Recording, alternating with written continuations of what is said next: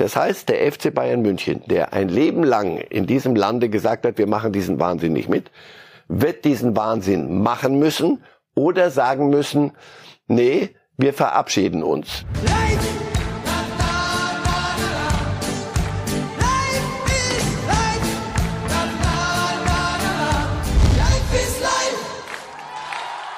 Wieder mal sitze ich da und sage, ich habe es nicht kommen sehen, weil ich finde nicht, dass es sich angebahnt hat. So stellen wir uns das vor. wenn wir dann alle in die gleiche Richtung arbeiten, dann können wir Großes schaffen.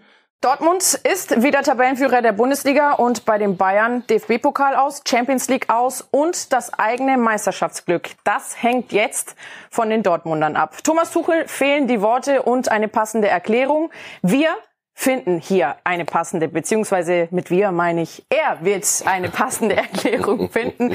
Marcel Reif, ganz herzlich willkommen oh, bei Reif ist live und herzlich willkommen an Sie, liebe Guten Zuschauer, Morgen. zu Reif ist live. Das große Thema heute, klar, diese Niederlage der Bayern gegen Mainz in der Bundesliga nach dem Champions League aus, hätte man oder ich persönlich damit nicht gerechnet. Haben Sie das kommen sehen? Ich habe hier gesagt, Freitag, das wird ein ekliges Spiel, wenn du Trauerarbeit noch machen musst. Mhm. Und das haben sie massiv gemacht. Denen ist ja in der Nacht nach dem Ausscheiden gegen City dann ist richtig klar geworden, was passiert ist. Und das tut, tut richtig Aua. Mhm. Und dann musst du mit allem Respekt nach Mainz, also wo du nicht reich, schön und berühmt werden kannst, sondern da hast du deinen Job zu machen, 1 zu 0 zu gewinnen, sieht nicht gut aus, aber du, du packst dein Täschchen und fährst nach Hause.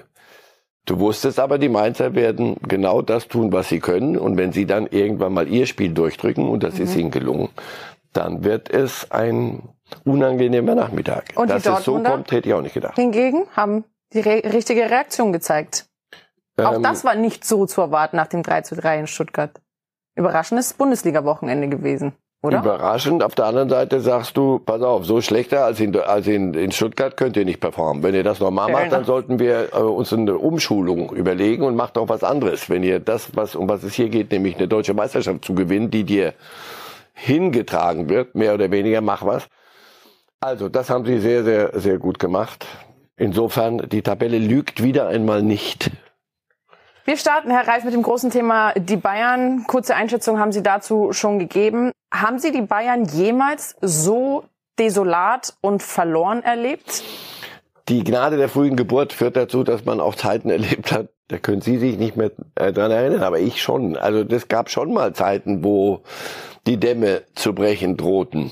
Da wurden sie mal von Dortmund im Übrigen hier, nicht weit weg, im Olympiastadion in dem Pokalfinale, sowas von auseinandergenommen und dann sind sie ausgeflippt fast und haben dann die richtigen Schrauben gedreht.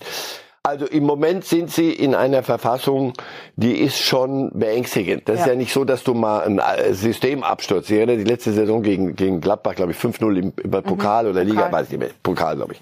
Das ist so ein Systemabsturz an einem Abend. Das passiert jeder Mannschaft der Welt mal. Äh, das Real Madrid passiert und allen, wo du sagst, ihr habt ja nicht mehr alle, dann schüttelst du dich und das kommt, pass auf, so, jetzt ist wieder alles, jetzt fangen wir mal wieder normal an.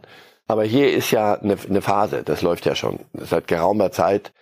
Das ist nicht Bayern-Fußball, das hat keine Ruhe, das hat keine Dominanz, das hat keine, keine Ausstrahlung. Mhm. Das ist alles, wenn es denn läuft, läuft's immer noch mühsam. Du hast eine Freude. Mir, mir fehlt da Leichtigkeit gar nicht. Das ist alles so Schwerarbeit. Also da stimmt es in den Köpfen nicht und die Köpfe bestimmen dann, was die Füße machen und zuweilen umgekehrt. Also es ist schon eine, eine, eine bemerkenswert schlechte Phase dabei. Mühsam war es für Thomas Tuchel auch die richtigen Worte oder überhaupt Worte zu finden, die dieses Desaster gegen Mainz erklären. Der Versuch hat sich bei Thomas Tuchel nach dem Spiel so angehört. Im Moment sehen wir aus wie eine Mannschaft, die schon 80 Saisonspiele gemacht hat. Das ist einfach erstmal eine Analyse. Wir sind, sind nicht in der Lage, konzentriert zu Ende zu spielen. Wir sind nicht in der Lage, Spiele zu beenden, wenn, sie, wenn wir sie beenden können mit dem zweiten, dritten Tor. Wir sind nicht in der Lage, aus, aus Chancen Großchancen zu machen. Probleme im Entscheiden, im, im, letzten Drittel und wir sind offensichtlich nicht in der Lage, fehlerfrei Fußball zu spielen, vor allem nicht in den Bereichen, wo es wo es weh tut und deshalb ja es gehen die Spiele die Punkte gehen weg wie wie wie weiß nicht wie Sand durch die Hände. Es ist es ist nicht so dass wir mit purer Mentalität mit einer Pokalstimmung oder mit einem Rückstand nicht umgehen können sondern es passiert einfach. Also das ist jetzt erstmal meine meine meine Analyse und das ist äh, Das ist extrem ungewöhnlich, aber nicht in den letzten, äh, nicht in letzter Zeit. Und äh, tun uns, tun uns äh, schwer. Also wenn wir solche Spiele nicht gewinnen, wenn uns ein Heimspiel, wenn uns die Leistung im letzten Heimspiel gegen Hoffenheim anschauen und dazwischen die Leistungen gegen Man City, dann, dann haben wir offensichtlich ein Problem, uns, uns äh, selber in den Zustand zu bringen, der uns erlaubt, einfach konzentriert auf dem höchsten Level zu spielen. Wir machen Konzentrationsfehler, machen große individuelle Fehler und haben im Moment, wie ich gesagt habe, wirken wir ausgelaugt. Wir wirken ausgelaugt, wirken wie eine Mannschaft, die schon 70, 80 Spiele in Knochen hat. Wir, wir können nicht mehr, zumindest im Moment können wir keine Reaktion zeigen, weder mental noch, noch körperlich. Die Bilanz in den ersten Wochen von Thomas Tuchel, sieben Spiele, drei Niederlagen, zwei Siege und zwei Unentschieden. Herr Reif, wenn man auf diese Bilanz blickt und auf das, was Julian Nagelsmann zuvor geleistet hatte, muss man unterm Strich Stand jetzt festhalten, dass dieser Trainerwechsel nichts außer Unruhe in den Verein gebracht hat? Oh, ob er die, die Unruhe da reingebracht hat oder ob die vorher schon mhm. latent da war, es muss ja Gründe gegeben haben, warum sie die, sich die Führung zur Trennung von, von Julian Nagelsmann entschlossen hat. Das ist ja nicht, das war auch keine Kurzschlusshandlung, sondern das war schon das Ergebnis. Also von, von Analyse. Das sollte man da schon mal vermuten. Ja, was die Ergebnisse angeht, brauchen wir nicht diskutieren. Können wir jeder, der, der, der plumpe Scherz, das hätte Nagelsmann auch hingekriegt, ja, der plumpe Scherz äh, verfängt, ist doch klar. Auf der anderen Seite, ähm, ich glaube nicht, dass äh, Thomas Tuchel sich auch nur im entferntesten ausgemalt hat, dass es so laufen könnte. Ja. Aber bevor da die falschen Schlüsse gezogen werden für mich, das schadet ihm nicht, denn niemand wird an seiner Kompetenz zweifeln. Im Gegenteil, ich glaube, das äh, legt alles offen, was wirklich da seit Monaten geraunt wurde und dann gab es auch mal wieder Leistungen, wo man sagt, das kannst du dir gar nicht erklären. Dann hat die Mannschaft beschlossen, gegen Paris zum Beispiel, und für meine Begriffe hat die Mannschaft beschlossen, so, mhm. lass uns doch heute mal, die, die spielen die schöne Musik und es ist abends und die Sterne leuchten, lass uns doch mal heute Abend mal wieder was machen. Ich glaube, dass ihm das sehr viel Handlungsfreiheit geben wird. Ich bleibe dabei, dass dieser Kader mit der Beste ist in Europa. Ja. Er hat Löcher. Er hat das Loch Mittelstürmer, das haben sie Nagelsmann mit Salihamidzic, alle Beteiligten haben. Und Nagelsmann durfte, und das muss er ja dürfen als Trainer, durfte sagen, hört auf, wir so, es gibt keinen, den, ihr kauft mir hier keinen Haaland oder der will nicht kommen, dann lass es uns machen. Ich krieg das so hin mit den Gnabris und den Sanés und den Manés und alles, muss, kennen wir zur Genüge. Das hat nicht funktioniert. Punkt. Und andere haben das, bei anderen läuft's. Bei Bayern läuft die, die Stelle nicht. Dann kam die neue Geschichte, Torwart. Jan Sommer, für meine Begriffe ein prima Torhüter. Da ist nichts dran wegzunehmen, war die super Entscheidung. Der macht für meine Begriffe einen großen Fehler. Er will in jedem Spiel beweisen, dass er mindestens so gut ist wie Manuel Neuer mit dem Ball und Spieleröffnung. Und dann schleicht sich bei ihm ein Fehler ein. Das hilft ihm nicht. Das hilft der Mannschaft nicht. Und so summieren sich die Dinge.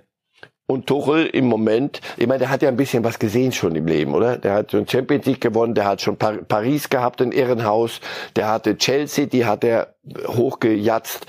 Also der, der kann was. Ja. Wenn einer wie er, und der nicht erst seit vorgestern Trainer ist, da sitzt und sagt, mir so fassungslos wie der ist, dann muss es schlimmer sein, als wir, möglicherweise wir uns Herr Reif, da will ich können. einhaken. Wie fassungslos tatsächlich Thomas Tuchel war nach diesem 1 zu 3 gegen Mainz, haben wir mal zusammengeschnitten. Achtung, das ist jetzt kein Ton, der auf Repeat läuft und das ist keine Wiederholung, sondern wir haben mal aufgezählt, wie oft Thomas Tuchel in dieser einen Pressekonferenz Füllwörter benutzt hat, um eine mögliche Erklärung zu finden.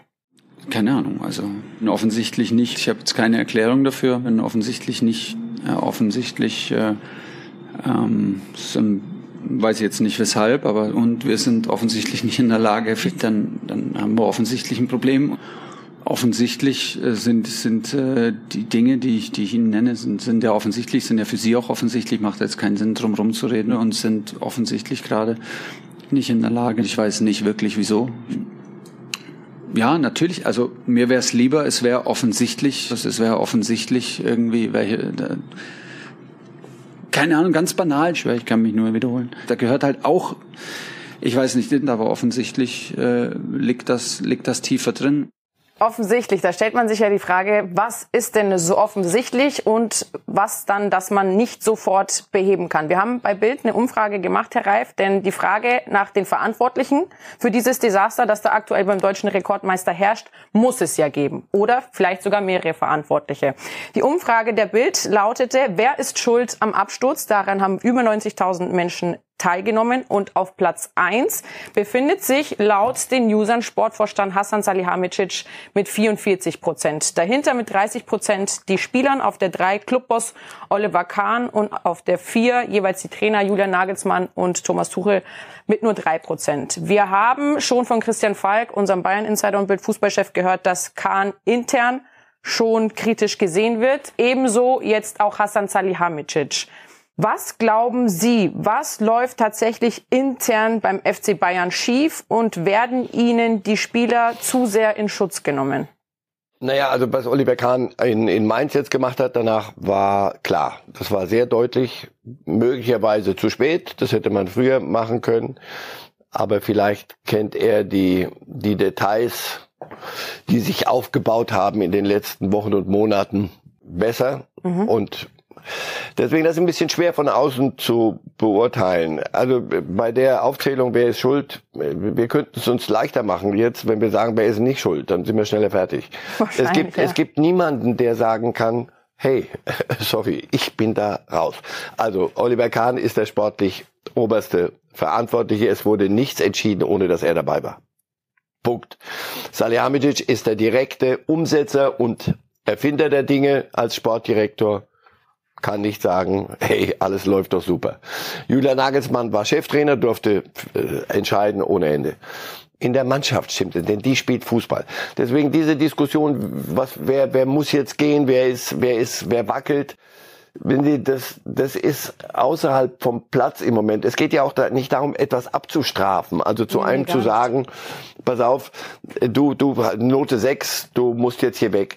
Sondern es, die, sie, wenn sie halbwegs bei Verstand sind, und davon gehe ich mal aus, und alle Entscheider, und auch Uli Hoeneß, und alle, die jetzt das sagen, Aufsichtsrat. Es geht ja darum, diesen, diesen Verein wieder, ja. oder diese Mannschaft, diesen Club wieder dahin zu bringen, wo er sich selber sieht, und in die Zukunft zu führen. Und darum wird es gehen. Können die das in der Rückschau? Was haben die für Fehler gemacht? Waren das Fehler, weil sie es nicht besser können oder waren das Fehleinschätzungen? Wie viele darf man sich leisten, wie im richtigen Leben? Wann kommt ein Chef und sagt, du pass auf, ich mag dich ja, aber ist alles gut und ich und menschlich bist du prima. Nur aber den Job krieg, kriegst du, das kriegst du nicht hin. So wie die Mannschaft jetzt spielt, spielt sie weit unter den weil wir dann wieder Sport, was ich vorhin sagte, Mittelstürmer fehlt und Torwart mhm. und dann den Sechser spielt sie weit unter den Möglichkeiten, die sie dennoch haben muss. Diese Mannschaft muss, dieser Kader muss anders auftreten, als sie das tun und nicht nur einmal. Und deswegen stimmen da Dinge offensichtlich innerhalb der Mannschaft nicht. Dafür ist natürlich ein Trainer, auch ein Sportdirektor, auch Oliver Kahn. Wenn, wenn ein Sportchef hört, dass in seinem, im Büro da hinten links hier die Post abgeht, na dann sagt er zu seinem nächstuntergebenen, also er ja. zu Hassan, Hassan, geh da hin, sorgt dafür, dass da wieder Ruhe ist. Oder er geht selber hin und sagt, ich glaube, ihr, ihr habt sie nicht mehr alle. Aber glauben Sie, dass Oliver Kahn und Hassan Salihamidzic aus dem richtigen Holz gemacht sind, um die Bayern wieder nach oben zu bringen? Oder werden wir das Undenkbare erleben und Uli Hoeneß kehrt in irgendeiner Form zurück, um sein Denkmal wieder aufrecht Na, jetzt wollen Sie nur haben entweder oder. Das, das kriege ich nicht hin, weil ob Uli Hoeneß sich das nochmal antut und der Chef wird nochmal, das, das kann ich mir nicht vorstellen. Aber natürlich müssen sich Hassan Salihamidzic und, und Oliver Kahn einer Überprüfung stellen. Und natürlich ist Uli Hoeneß einer von denen, wenn nicht im Moment sicher der, weil er ja. am Ende vom Tegernsee aus Recht behält. Das ist im Übrigen auch einfacher als dann direkt in der Verantwortung zu sein, der den Daumen hebt oder Daumen senkt. Wir werden noch einige Spielchen ähm, Personalüberlegungen mitmachen und wir werden noch einige hören. Das ist gehört doch mal. Das ist auch nicht so dramatisch, undenkbar, sondern das ist ein mittelständisches Unternehmen, das ein bestimmtes Produkt herstellen soll. Und dieses Produkt heißt diese Leistung auf dem Platz und das heißt Titel. Wenn diese Produkte nicht konkurrenzfähig sind, weil andere besser sind, muss man sich fragen, warum ist das so? Und sie werden alle Schrauben sich angucken müssen. Und natürlich, glaube ich auch, wird es darum gehen, ist Oliver Kahn der Chef dieses Clubs, der den in die Zukunft führen kann. Lassen Sie mich noch, noch einen Gedanken einbringen, den ich immer wieder nenne, weil ich glaube, der ist sehr, sehr wichtig über diese Saison hinaus. Also Mittelstürmer, sind wir uns einig, brauchen Sie. Ja. Den Mittelstürmer, den Sie brauchen, die, die drei Namen kennen Sie, ich habe mich zu, ist mir zu langweilig, die nochmal zu, zu leiern. Nur keiner von denen kostet unter 100 Millionen. Das heißt, der FC Bayern München, der ein Leben lang in diesem Lande gesagt hat, wir machen diesen Wahnsinn nicht mit, wird diesen Wahnsinn machen müssen oder sagen müssen, nee, wir verabschieden uns. Wir bleiben auf Viertelfinalniveau Champions League. Die anderen machen's und Geld schießt Tore, Punkt. Dafür zahle ich gerne auch, was weiß ich. Und ist Oliver Kahn derjenige, der diesen Club in diese neu, in diese Zeitenwende führt. Ob ich die gut finde oder nicht, Vorsicht. Ja. Also ist auch nicht, das müssen wir jetzt nicht, das ist ein anderes Thema. Nur, das wird eine Zeitenwende. Ist er derjenige, der das kann? Ist er mit Hassan Salihamidzic?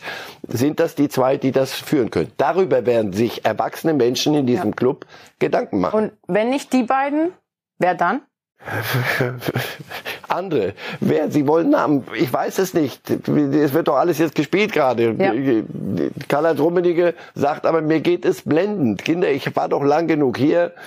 Das, ich wiederhole das. Das mhm. ist eine Zeitenwende. Ja. Und zwar eine, die sehr viel Aufsehen erregen wird, die diesen Club möglicherweise zum, an die Zerreißgrenze ja. führen wird, weil es genügend Kräfte geben wird, die sagen, das ist nicht unser Fußball, das ist nicht der FC Bayern. Die Diskussion mir an mir hatten wir ja schon kürzlich. Mhm. So, diese Dinge, die dann so wabern. Derjenige, der da antritt und sagt, ich mach's, der muss wissen, dass es aber sowas von Gegenwind geben wird. Und das musst du dann im Kreuz haben, wie man in Bayern sagt. Das ist die große Frage, wer macht das? Tut sich Karl Rummenigge das nochmal an, wenn er denn gefragt würde? Also erst mhm. muss man, müsste er gefragt werden, B müsste er zur Verfügung stehen. Naja, Freunde, das schaue ich mir an. Also ich bin auch ein bisschen ratlos. Wenn Tuchel ratlos sein darf, Dürfen dann darf ich es auch mal. Aber Sie wirken nicht Es ist ratlos. genug zu besprechen. Und es gibt das erste Mal, diese Mannschaft kann mehr, als sie zuletzt gezeigt hat. Wenn sie es nicht zeigt, muss es in dieser Mannschaft auch schlimm aussehen in der Kabine, schlimm aussehen, denn sie spielen auch so nicht miteinander und nicht füreinander. Klingt ein bisschen läppisch und wie im Schulhof, ist aber am Ende so. Wenn du in Mainz antrittst und, und so performst, dann stimmt vieles, vieles intern nicht. Und dann wird man sogar sich überlegen müssen, selbst große Namen in der Mannschaft, sind die noch die, die uns helfen oder sind sie eher mehr ein Problem? Das ist ja auch ein guter Punkt. Die Führungsspieler, wir reden jetzt viel über die Verantwortlichen natürlich hinter der Mannschaft, den CEO Oliver Kahn und auch so Hassan Salihamidzic. Gespielt haben die, also. Und die Spieler werden aus dieser Diskussion verschont aktuell, zumindest in der Öffentlichkeit relativ verschont. Übrigens noch ganz kurz, um diese Umfrage, die wir vorhin erwähnt haben, abzuschließen. Da gab es dann auch die Frage, Frage, wer soll jetzt den Bayern-Posten räumen? Und da sagten 59 Prozent Hasan Salihamidzic und 12 Prozent Oliver Kahn. Zurück zum Thema Spieler. Jens Lehmann war gestern bei uns bei die Lage der Liga zu Gast und wurde ebenfalls auf dieses Thema angesprochen und gefragt, wie viel Schuld denn die Spieler tatsächlich tragen würden. Unter anderem Kimmich und auch Thomas Müller beispielsweise. Die wurden dann beide ausgewechselt. Und so erklärt er das Thema Führungsspieler beim FC Bayern. Jens Lehmann. Spieler sind keine Verantwortlichen in dem Sinne, sondern Spieler äh, werden aufgestellt, geben ihr Bestes. Wenn es reicht, ist gut. Wenn es nicht reicht, schade. Waren die anderen an einem Tag besser, so wie vielleicht gestern gesehen in Mainz. Die waren dann fitter und ähm, haben es am Ende eben auch in der Euphorie gut gemacht, hat ein bisschen Glück natürlich auch. Aber es gehört dazu. Nein, Kimmich hat die Organisation nie gelernt auf dem Platz. Ja, ich, ich gehe manchmal wegen Kimmich ins Stadion, weil ich ihn äh, gerne sehe, wenn er nach vorne spielt, Ideen hat, äh, ein super Ballgefühl. Aber um ein Führungsspieler zu sein, muss ich vor allen Dingen erstmal nach hinten gut organisieren können, meine Mitspieler. Das hat er nie gelernt, das sieht man. Herr Reif, bei allem Respekt, aber wie kann man ähm, behaupten, dass ein Kimmich die Organisation nie gelernt hätte, der schon seit Jahren beim FC Bayern spielt und ja auch den eigenen Anspruch hat, ein Führungsspieler zu sein und das auch lautstark äußert? Aber ich habe so ein Problem mit dem, mit dem Satz, hat das Organisieren nicht mhm. gelernt. Der organisiert schon einiges. Nur auch da siehst du ein, ein Loch im Kader. Ein Sechser, der nicht organisiert und der nicht, wie oft habe ich hier gesagt, der nicht unbedingt Weltfußballer werden will, mhm. sondern der sagt, ich bin hier die Putzkolonne. Ich mal, organisiert ihr mal, macht ihr mal Führungsspieler, das bin ich nicht, will ich auch nicht werden. Ich glaube, Konrad Leimer wird kommen, mhm. wie man hört, aus ja. Leipzig. Das sei, ist ja durch. Den holen die ja nicht, damit da 23 Mann oder 27 Mann aufs Mannschaftsfoto kommen, sondern weil sie genau das brauchen, damit Kimmich Dinge organisieren kann, die er in seiner Natur hat. Du kannst einen Spieler nicht völlig umdrehen. Der, der Joao Cancelo werden sie nicht zu einem Abräumer hinten umtunen. Das ist sinnlos. Das heißt, sie haben da ein Loch. Wenn sie das füllen, wird auch Kimmich besser werden. Der rennt zu viel rum, der versucht das. Der rennt zu viel auf dem Platz zu weilen rum und muss da was machen, muss da was machen, da was machen. Das ist nicht Führung. Wenn du dich zu sehr nicht verzetteln, aber wenn du so viele Baustellen bearbeiten musst gleichzeitig, das wissen wir doch selber, ja. dann bist du irgendwann mal, geht dir deine, deine, deine Hauptstärke verloren. Also Kimmich ist sehr wohl ein, ein Führungsspieler, aber nicht ein Einzelner kann dir nicht einen solchen Kader führen. Zumal das ja auch noch Alpha. Aber äh, Müller dazu? Oder die Erfahrung Müller, Spieler, wenn er so schlecht spielt wie am Wochenende, der gerade einen Samstag erwischt, auch noch. Das kommt ja dann dazu. Müller ist auch Führung eher im, im, bei den weichen Faktoren. Kabine, der guckt, wo, wo brennt's, ist ihm offenbar aber auch nicht gelungen in den letzten Monaten da war er aber auch schon von Nagelsmann auch mal angezählt. Hattest du das Gefühl, da entwickelt sich wieder was in die falsche Richtung. Er ist nicht mehr Stammspieler und geht nicht von vorn. Müller spielt immer, das galt nicht mehr. Dann kann er das auch nicht mehr so leisten. Das ist so eine Kabine und so ein Kader und gerade so einer in München. Das ist ein hochsensibles Gebilde. Mhm. Und wenn es da irgendwo richtig nicht läuft, da kann nicht ein Einzelner was machen. Sie werden den Kader durchleuchten müssen. So gut er zu sein scheint, hat er Schwächen und hat, sie haben einige Spieler geholt, Manet, Cancelo. Den würden Sie streichen. Da hast du so das Gefühl, dass sie die, die haben dir eher Probleme gebracht als Lösungen. Da nützt der gute Name nichts, die gute Idee nichts. Wir haben Hassan Salihamidzic alle begeistert gefeiert dafür. Zu Recht, sorry. Also wenn mir einer sagt, Mané ist eine falsche Entscheidung, Cancelo, hey. Und dann denkst du, oh, Cancelo, pass auf, wie, wie spielt der? Die haben doch schon Davis auf der anderen Seite. Die Entscheidung habe ich nie begriffen, denn du holst Cancelo und er spielt wie Cancelo. Hallo? Hm. So. Also wir werden nicht nur uns über Kahn und Salihamidzic unterhalten in den nächsten Wochen und Monaten, sondern sehr auch über diesen Kader und über die Spieler. Wir gehen gleich über in den BVB-Traum, denn der lebt jetzt mehr denn je, denn Dortmund hat es in der eigenen Hand. Aber nochmal, um an dem äh, quasi abzuschließen, was Sie gerade genannt haben. Wer wären Ihre ersten zwei, drei Streichkandidaten beim FC Bayern in dem Kader? Nach dem Spiel in Mainz ja. äh, gebe ich Ihnen zehn. zehn, alle acht, neun, alle weg, weg, alle müssen hier weg. So, das wird nicht passieren. Nein, gucken, wer hilft und nicht, weil er nicht will, sondern weil er so ist, wie er ist. Mhm. Und du kannst den dann nicht umdrehen. Dieser Kader muss funktionieren. Und du hast dann Nationalspieler, du hast wirklich international bemerkenswerte Spieler, mehr als elf. Es werden welche sitzen müssen. Das ist Thomas Tuchels Aufgabe. Und glauben Sie mir, das Ganze wird ihm einen großen, großen Handlungsspielraum ermöglichen. Fünf Spieltage sind es noch, an denen Dortmund diese Meisterschaft in der eigenen Hand hat. Dennoch mahnt Edin Terzic zur Vorsicht, sagt erstmal den Ball flach halten, aber ist auch optimistisch. Natürlich zufrieden mit der heutigen Leistung, auch mit dem Ergebnis. Aber trotzdem ähm, bleibt es nur ein richtiger und richtig guter, aber es bleibt nur ein Schritt, ähm, den wir heute gehen wollten. Wir wollten heute Verantwortung übernehmen, nicht nur für das Spiel heute, sondern auch für das Spiel aus der letzten Woche. Und das ist uns heute sehr gut geglückt. Ähm, ich finde, wir haben das gespürt, dass jeder einzelne Spieler heute zeigen wollte, dass das, was wir letzte Woche in der zweiten Halbzeit gezeigt haben, nicht unser eigener Anspruch ist und auch nicht das ist, ähm, was wir uns am Ende verdienen, wenn man sieht, was man im Laufe der ganzen Saison investiert hat. Aber natürlich haben wir wahrgenommen, was da passiert, aber es bringt uns doch nichts, wenn wir darüber reden, was woanders passiert, wenn wir das, was wir in der eigenen Hand haben, ähm, nicht in den Griff bekommen, sondern es geht darum, dass wir unsere Leistung stabilisieren und das jetzt noch fünfmal. Als die Dortmund am Samstagabend aufs Feld gegangen sind, wussten sie schon, dass die Bayern verloren haben und wussten um die Chance, an den Bayern vorbeizuziehen, Herr Reif. War das ein psychologischer Vorteil oder ein Nachteil? Vom Ergebnis her, vom 4-0, offenbar ein Vorteil. Das, machen Sie das bitte immer, fragen Sie mich mal hinterher. Dann weiß ich genau, dass es ein Vorteil war. Terzic sagt ja nicht nur Ball flach halten, sondern das, was er sagt, ist Ball flach halten und dann rein ins Tor. Das ist die einzig vernünftige Herangehensweise. Sie sagen es doch jetzt schon. Also wenn das dir schon den Meistertitel bringt, dann versuchen Sie es doch schon. Sie sagen schon, ja, jetzt wollen wir auch Sie haben Meister ja nach werden. dem 3 zu 3 in Stuttgart das erste Mal offiziell und lautstark kommuniziert, ja, wir wollen Meister werden. Warum gerade nach diesem 3 zu 3 gegen Stuttgart?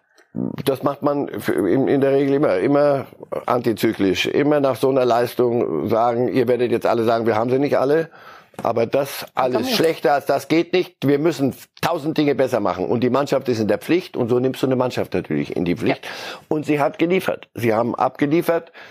Es ist noch nicht entschieden, Freunde. Das, das wissen Sie in Dortmund auch, denn die Bayern werden diese, ich, ich kann mir nicht vorstellen, dass diese Mannschaft der, der Bayern sich kampflos ergibt. Also, Na, einfach ist es ja für Dortmund, weil sie lustig. müssen nur jedes Spiel, nur in Aber- Anführungszeichen gewinnen. Deswegen die Tabelle, ich wiederhole mich, lügt keinesfalls. Der, du bist im Moment im Fahrersitz. Und da können, Sie, können wir jetzt noch 20 Mal gucken, wer da noch wann spielt. Ja, du, das ist es ist wurscht, gegen wen die. Bayern spielen für Dortmund. Wir- Nur das Dortmunder Programm ist spannend.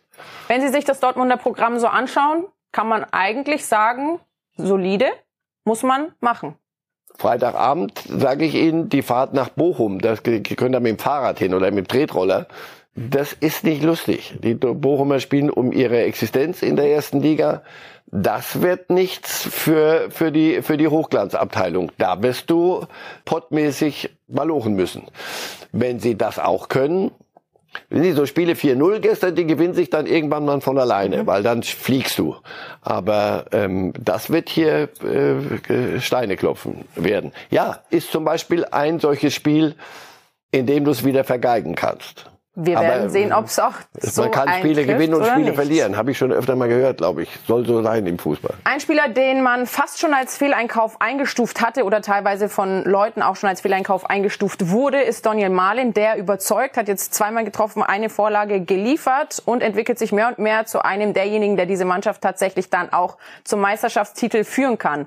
Lobende Worte, bevor wir über ihn reden, gab es für diese Personalie auch vom Trainer höchstpersönlich. Ähm, Also ich glaube, heute war wahrscheinlich so mit die beste Leistung, die wir von Donny im BVB-Trikot gesehen haben. Er hat ein herausragendes Spiel gemacht. Ich finde schon, dass er sich im Laufe der Hinrunde äh, immer wieder gesteigert hat, hatte dann noch so ein bisschen ähm, Pech und und ähm, ja fehlte vielleicht der ein oder andere Zentimeter, das ein oder, andere Prozentpunkt Überzeugung und, und Selbstbewusstsein im Abschluss. Ähm, aber ähm, jetzt besonders in den letzten Spielen sieht man, welche Fähigkeiten er hat und ich habe das ja immer wieder versucht zu betonen, dass wir das häufig im Training gesehen haben, dass er ähm, viele Abschlussaktionen haben kann und heute hat er sich belohnt mit einer richtig guten Leistung. Ähm, nicht nur nicht nur äh, im Ballbesitz, sondern halt auch gegen den Ball hat er sich immer wieder gut positioniert. Daniel Mahlen, den haben sie ziemlich gut jetzt hinbekommen. Nicht sie, er. Tasic. Und das, dem gebührt ein, ein großes Lob. Und da ist Malen nicht der Einzige. Julian Brandt, ein No-Player, den hat er so viel besser gemacht. Er macht, er hat einige Spiele, äh, Emre Can wieder aus einem, weiß nicht, aus einer Schlucht, nicht einem Loch zu, wieder hochgeholt. Das macht auch ein Trainer aus. Wir sind nicht nur Dreierkette, Viererkette und was machen wir heute, sondern Spieler, die etwas können, wieder an ihr Leistungslimit bringen. Und das, ähm, die müssen das wollen, die müssen das annehmen, was da kommt. Die müssen sich auch nicht einrichten in ihrem Loch und äh, beleidigt. Es gibt bei, im Kader gibt es ein, zwei andere, die haben sich eingerichtet in diesem Ding. Äh, Gehabt zumindest und jetzt sind sie weg. Also Malen ist ein Musterbeispiel dafür. Die haben den ja nicht geholt, weil, weil ihnen jemand eingeflüstert hat, wollte er nicht noch einen Holländer, sondern und dann kam nichts. Es kam lange, lange Zeit nichts. Und da denkst du, puh, Fehleinkauf, da, haben wir gerade bei den anderen gehabt. Nein, aus dem musst du dann das wieder rausholen, was, weswegen du ihn geholt, weswegen er geholt wurde. Und das ist gelungen. Das ist eins der Geheimnisse der Dortmunder.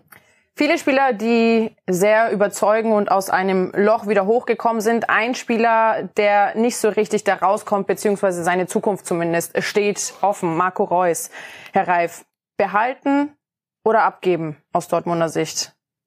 ist nicht mehr nur eine Fußballfrage, also eine reine Frage auf dem Platz, denn auf dem Platz wird er kein Stammspieler mehr sein, weil es bessere gibt, Ja. weil er ganz und weil er nicht, weil er das Fußballspielen verlernt hat, sondern weil er einfach äh, biologisch Tribut zollt, äh, den vielen Meilen, die er geflogen ist schon. Und deswegen ist, ist das eine Frage, er ist Kapitän, behalten wir ihn und will er das auch? Die solche Dinge mit verdienstvollen Spielern wie Reus, die klärt man, wenn man Anstand in sich hat und wenn ein Club in sich gesund ist in der Führung, dann klärt man die gemeinsam mit einem solchen Spieler.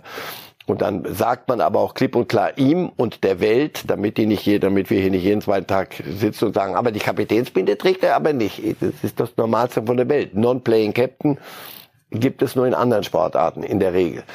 Also das ist das, was die Dortmunder sich überlegen. Und das ist bei Mats Hummels genauso.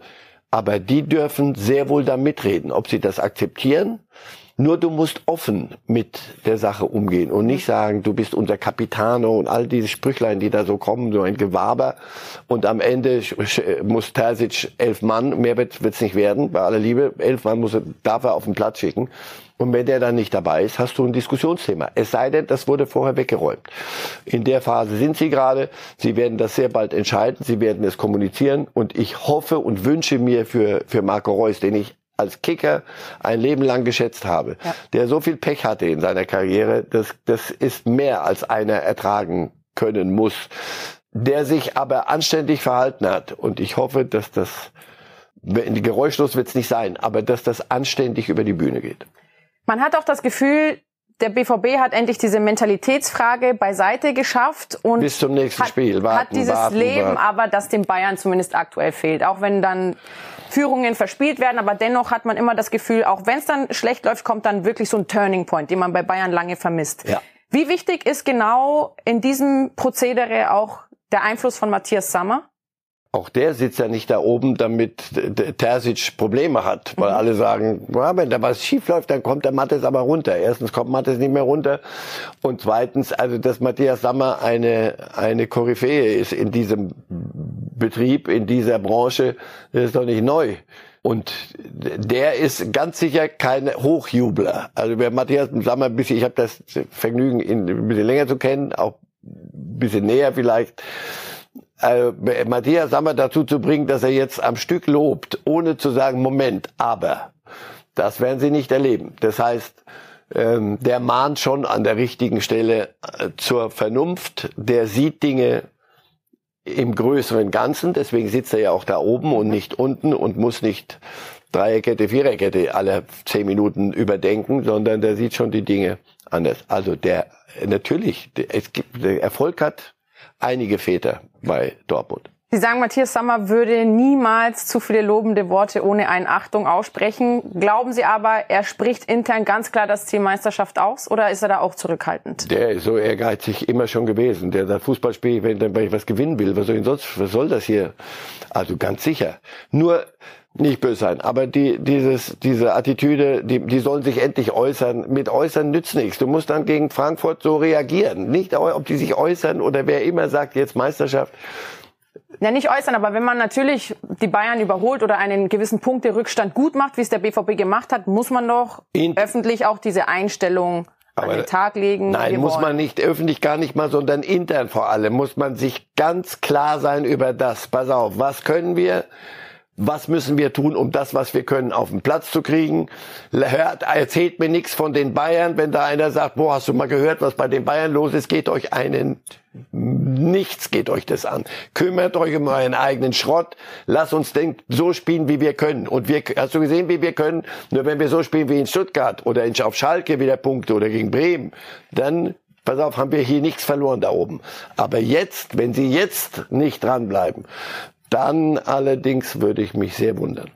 Oben spannender denn je und auch unten bleibt es spannend und damit sind wir auch beim Thema Abstiegskampf, Herr Reif. Die Ergebnisse des Wochenendes der Abstiegskandidaten. Schalke verliert 0 zu 4 gegen Freiburg, Hertha verliert 2 zu 4 gegen Werder Bremen, TSG Hoffenheim 1 zu 3 gegen Köln, Wolfsburg gewinnt 5 zu 1 gegen den VfL Bochum und Stuttgart trennt sich 1 zu 1. Kein einziger Abstiegskandidat konnte in irgendeiner Art und Weise etwas Brauchbares mitnehmen. Hören wir uns gemeinsam an, was all diese Trainer, die mitten im Abstiegskampf stecken, zu sagen hatten nach diesem 29. Spieltag.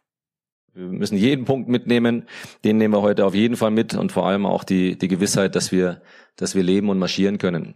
Ähm, Fakt ist, wir haben kein, kein gutes Spiel gemacht. Vor dem Spiel, während des Spiels, Halbzeit und nach dem Spiel, was ich alles gesehen habe, haben wir riesen Probleme. Deswegen ähm, munter putzen, 4-0 tut weh, aber Gott sei Dank nur 4-0. Diese, diese Giftigkeit, diese Galligkeit in den Zweikämpfen. Also es geht in einem Heimspiel darum, hier ähm, alles dafür zu tun, in der Liga zu bleiben. Das hat gefehlt.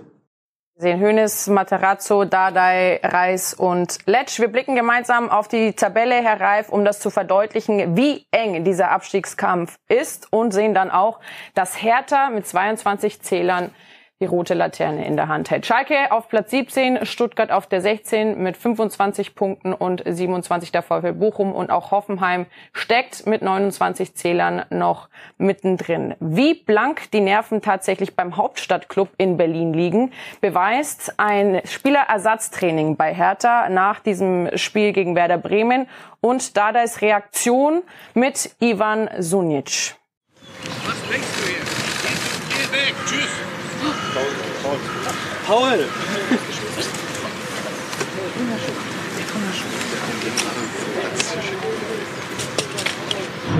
Verpiss dich hier. Tschüss.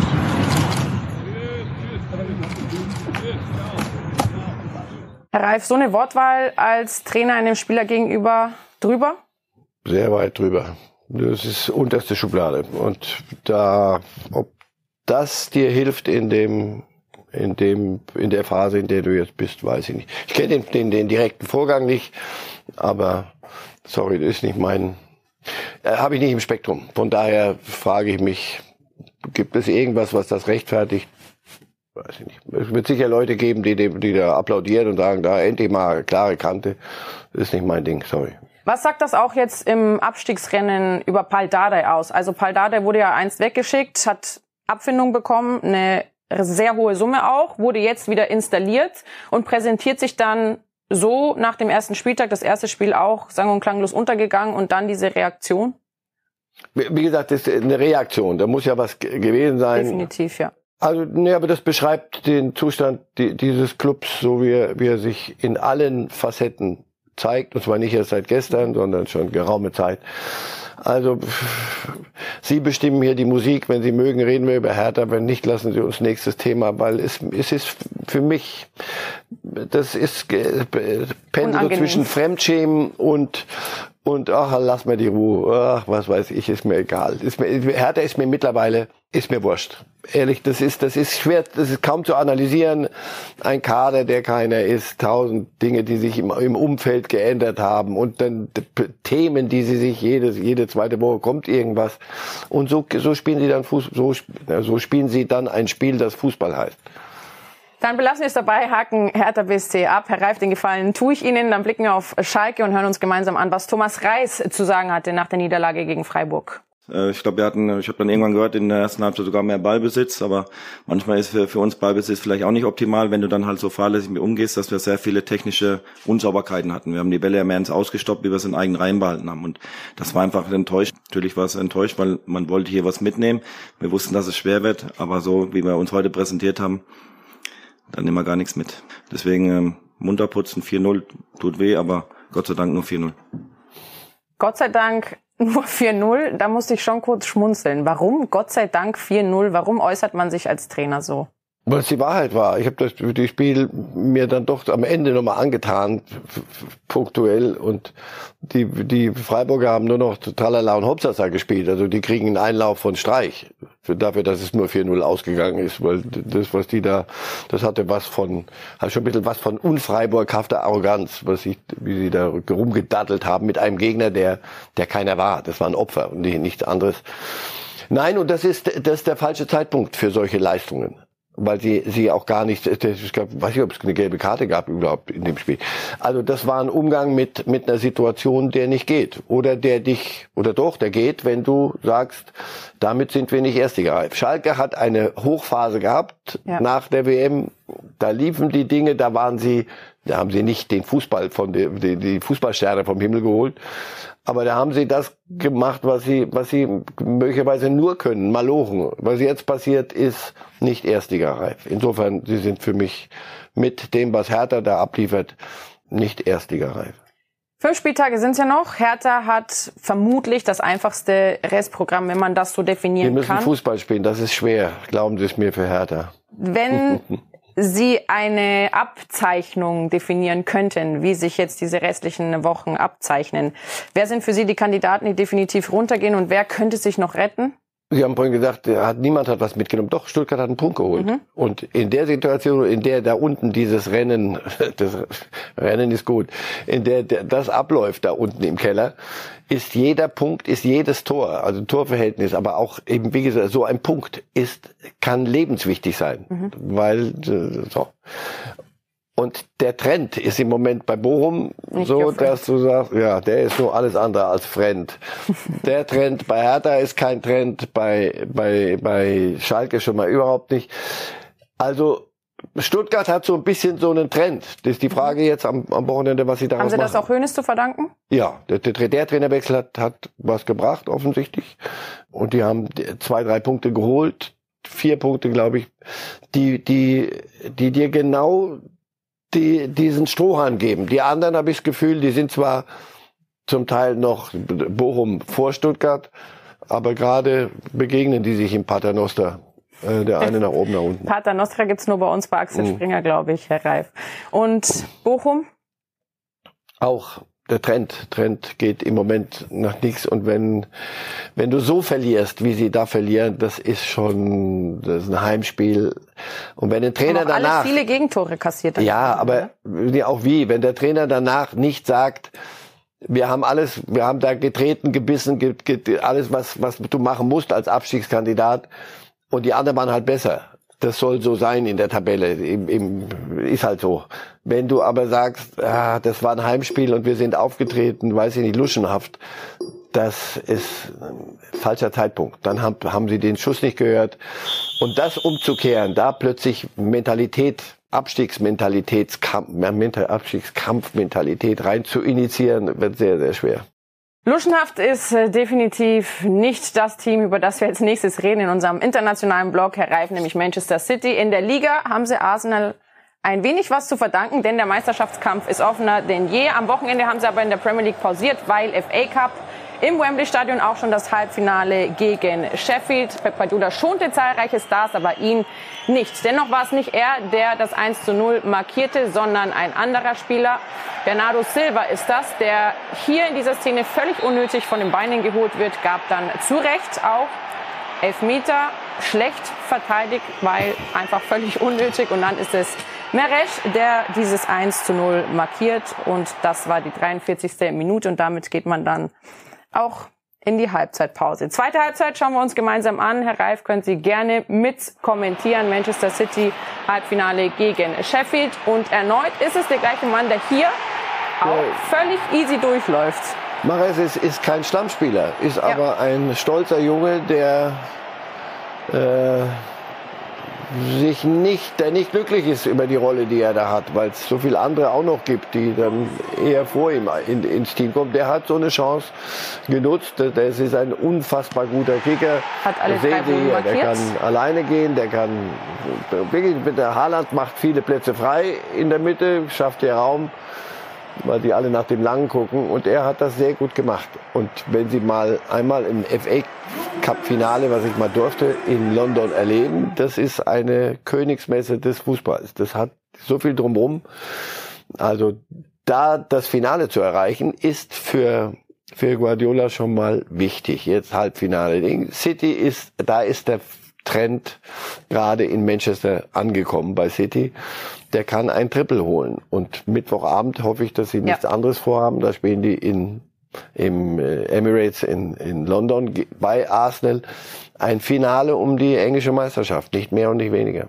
Pep Guardiola also noch die Triple-Chance, steht jetzt im Finale des FA Cups und dahin wollte auch Manchester United zu Gast beziehungsweise spielte gegen Brighton and Hove Albion. Ein müdes 0 zu 0 nach der regulären Spielzeit. Dann gab's das Elfmeterschießen. Wir zeigen Ihnen die entscheidenden. March ist das hier, der verschießt und dann ist Lindelöf sozusagen derjenige, der das Weiterkommen auf dem Fuß hat und hämmert das Ding dann so rein gegen Sanchez. Den Mut muss man auch erstmal haben, Den musst du so, oder? so, so schießen. Der, der, der ist aber auch dann unhaltbar. Nein, das ist für United ist das sehr, sehr, sehr wichtig. Champions League werden sie schaffen, die Qualifikation. Und die kommen ja aus, aus, aus dem großen Nichts. Also an denen ist der große Premier League Zug lange Zeit vorbeigerauscht. Und die finden zur alter Würde zurück und äh, NFL Cup Finale gegen die Nachbarn, City. von denen sie früher gesagt haben, das sind unsere hässlichen lauten Nachbarn City. Die wurden dann so laut, dass sie an, weit an ihnen vorbeigezogen sind. Aber sie sagt nur müdes Brighton and Hove. Brighton and Hove ist so die Mannschaft der Stunde so ein bisschen auch da in der Liga, Hatten die, auch gegen Liverpool gewonnen. die gegen diese Großen ständig da, die, die unheimlich ärgert und denen wichtige Punkte wegnimmt. Ähm, also das musst du erstmal so hinkriegen. City United im, im FA Cup Finale ist für die ein ganz, ganz wichtiger Schritt. Und bei City, wie gesagt, da kann Guardiola irgendwann mal doch zeigen, dass er, dass er das viele Geld richtig eingesetzt hat bei City. Der englische Fußball wartet mit einigen Highlights. Mittwoch Arsenal gegen Manchester und dann im FA Cup Manchester gegen Manchester gibt's definitiv auch Schlimmeres. Blicken wir nach Spanien in La Liga, Herr Reif, die Meisterschaft ohnehin schon entschieden. Barca auf der 1, Real in der Hinsicht abgeschlagen, spielte gegen Atletico Madrid, die Katalanen. Und auch das Spiel wollen wir gemeinsam anschauen und kurz analysieren, weil viel mehr gab es nämlich nicht, außer diesen einen Treffer Ferran Torres, der das 1 zu 0 markiert gegen Was- Atletico. Das, Sie, ich habe nicht nachgeguckt, aber lohnt sich bis zum nächsten Mal. Hausaufgabe müssen wir machen. Äh, wie viel 1 zu 0 Siege hat der große Offensivzirkus Ja. FC Barcelona unter Xavi Alonso, äh, unter, unter Xavi, ähm, denn produziert in dieser Saison.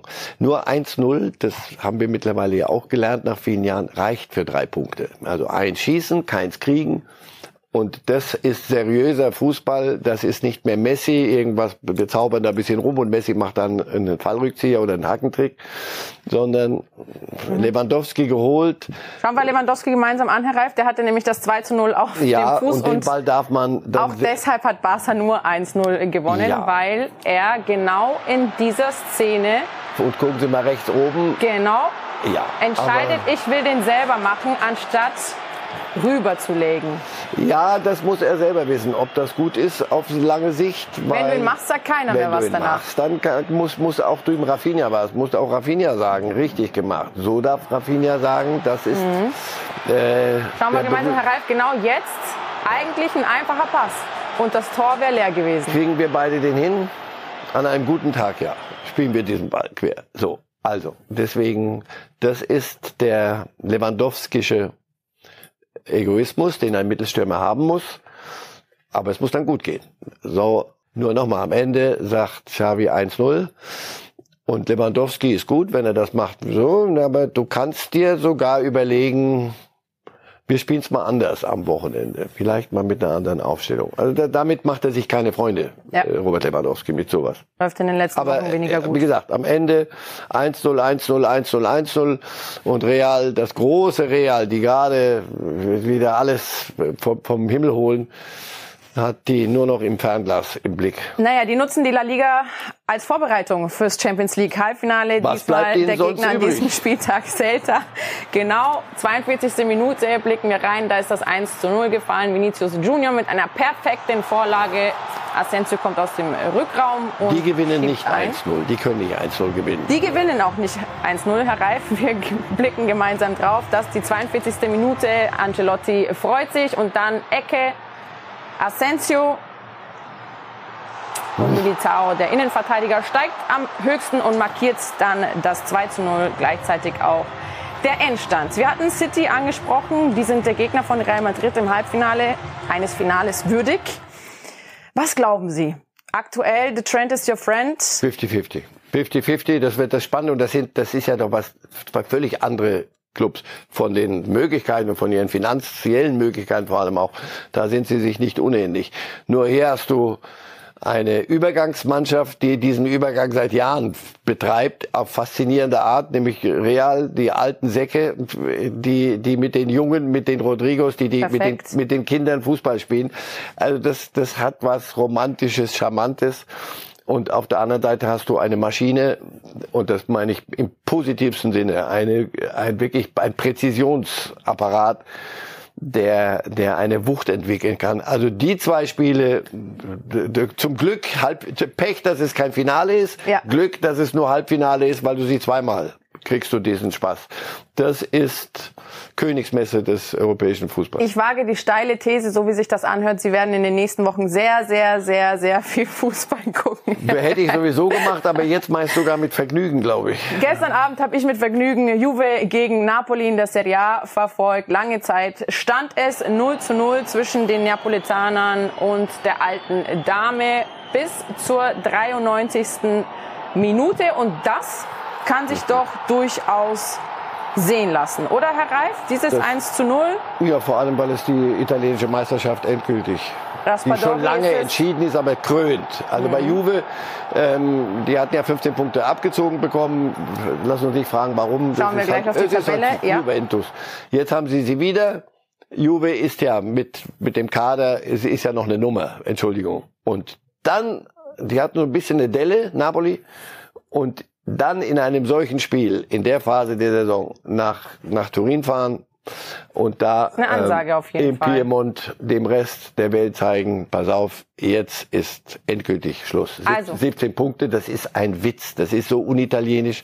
Aber Napoli ist unitalienisch und Stimmt. deswegen bin ich ein großer Fan und Spalletti lässt sie auch unitalienisch spielen. Juve plus 15 Punkte wieder auf dem Konto. Sie haben es angesprochen, Herr Reif, deshalb wieder auch auf Platz 3 in der Tabelle. Hatten ja diese Punkte wegen Bilanzfälschung abgezogen bekommen. Mourinho wurde daraufhin auf diesen Punkteabzug von Juve damals angesprochen und hat gesagt, seid ihr euch sicher, dass die nicht 59 Punkte haben? Wir sind hier in Italien. Er sollte Recht behalten. Übrigens, rechnerisch könnte Napoli am nächsten Sonntag schon Meister werden, auch wenn es theoretisch und praktisch sowieso ohnehin schon durch ist, aber wirklich in der Theorie auch nächste Woche, wenn Napoli gegen Salernitana gewinnt und Lazio nicht gewinnt. Oder dann halt spätestens am 2. Mai wahrscheinlich.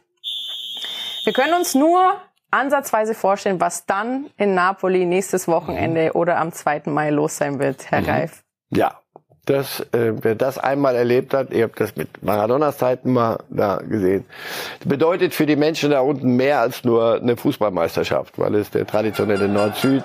Das war übrigens äh, nach Napolis Ankunft, nach diesem Sieg gegen Juve.